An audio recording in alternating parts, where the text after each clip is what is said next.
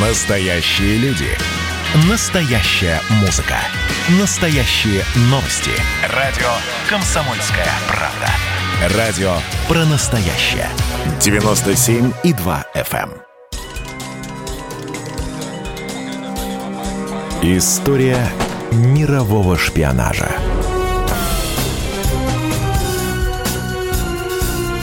На радио «Комсомольская правда».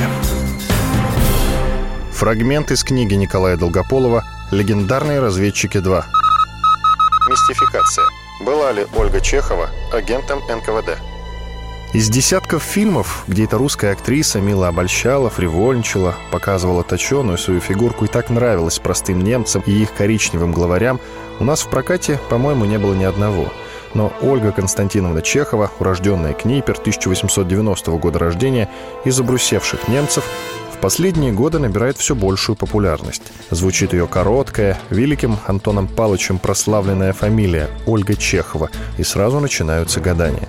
Была ли любимица Гитлера, государственная актриса Третьего рейха советской шпионкой или не была?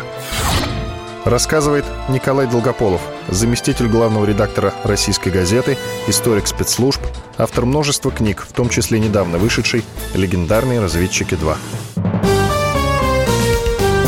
Сто лет службе внешней разведки.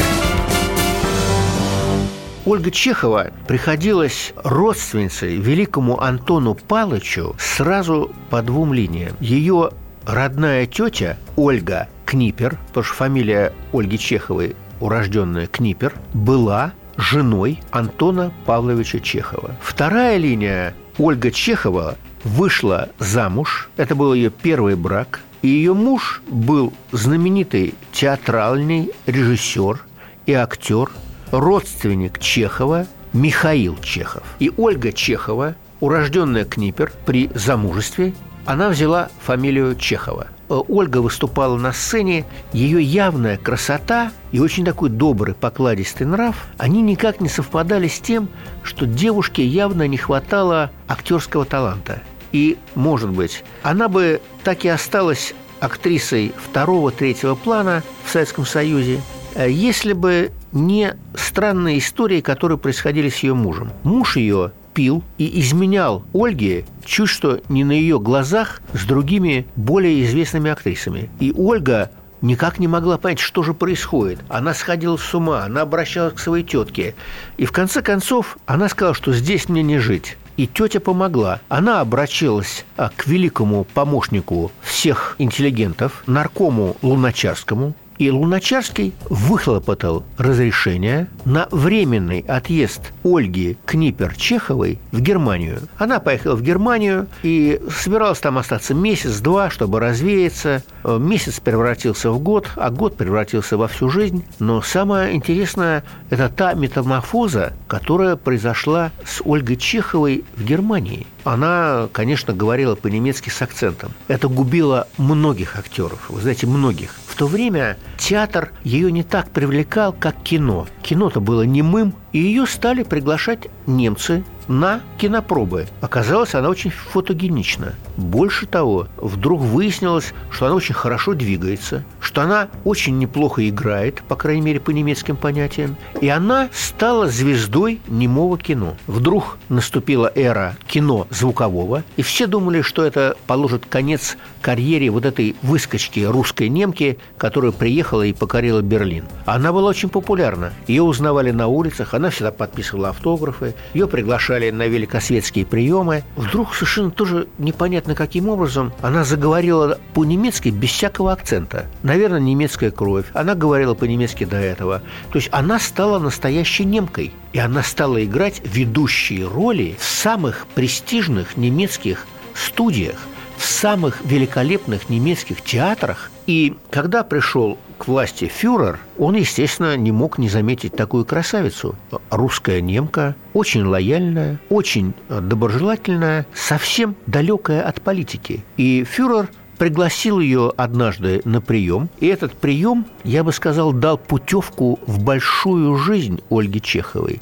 Она сидела рядом с фюрером в первом ряду. Никаких отношений больше не было, кроме того, что иногда, иногда изредка Гитлер, который вообще-то это малоизученная область из его жизни, очень любил вращаться в окружении красавиц немецких. И вот одной из таких красавиц была Ольга Чехова. Ольга Чехова получила официальное звание, которое называлось так «Актриса Рейха». И в то же время существует версия, что Ольга Чехова была не советской разведчицей, вовсе нет, но советским агентом.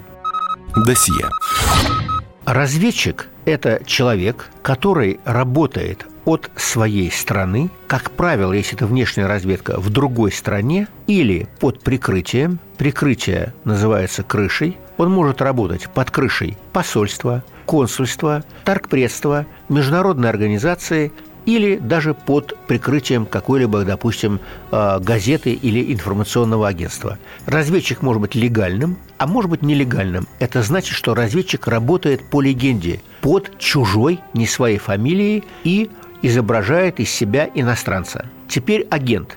Агент – это гражданин той страны, в которой пребывает разведчик и который завербован разведчиком для выполнения поручений, которые помогут, допустим, нашей советской стране, нашей России обеспечить ее безопасность. Как правило, такие агенты живут, конечно, в странах, таких как допустим, та же самая Германия. И чем больше таких агентов, тем лучше. Бывает еще и один вид агента – это агент влияния. Агент влияния – это тот человек, который не завербован, который не получает никаких денег, который не получает никаких заданий, но который лоялен к той стране, которую представляет разведчик. И вот под влиянием этого разведчика агент влияния что делает? Влияет на политику своей страны влияет на каких-то людей.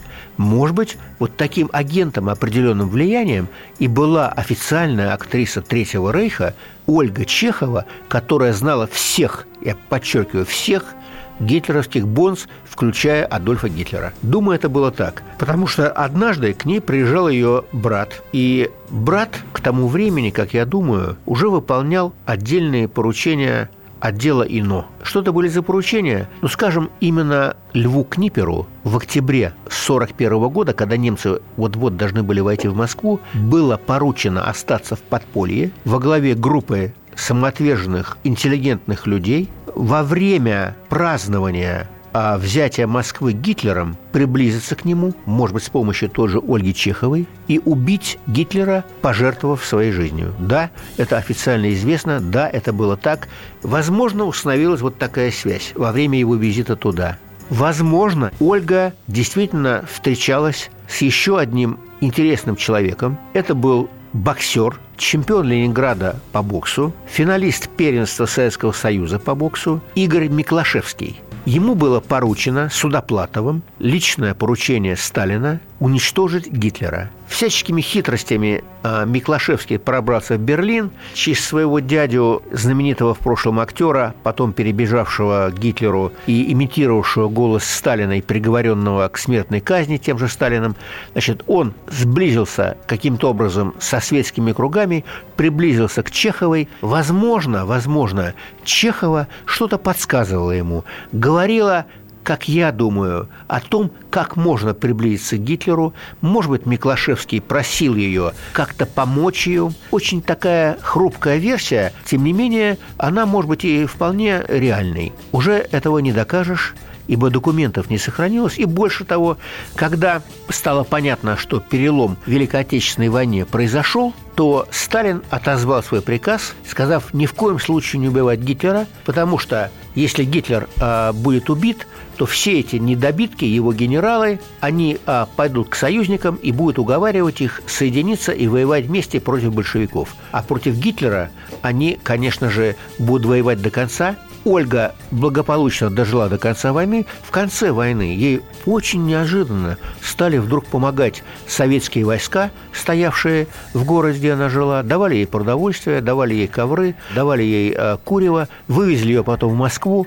Ее не посадили, но ее поместили в отдельную квартиру, ее допрашивали, причем на самом высоком уровне, на самом высоком. И даже на одном из, э, скажем так, э, документов есть пометка одного из комиссаров госбезопасности, который написал своим почерком «До чего же глупа?» Был ли такой человек советским разведчиком? Сто процентов нет.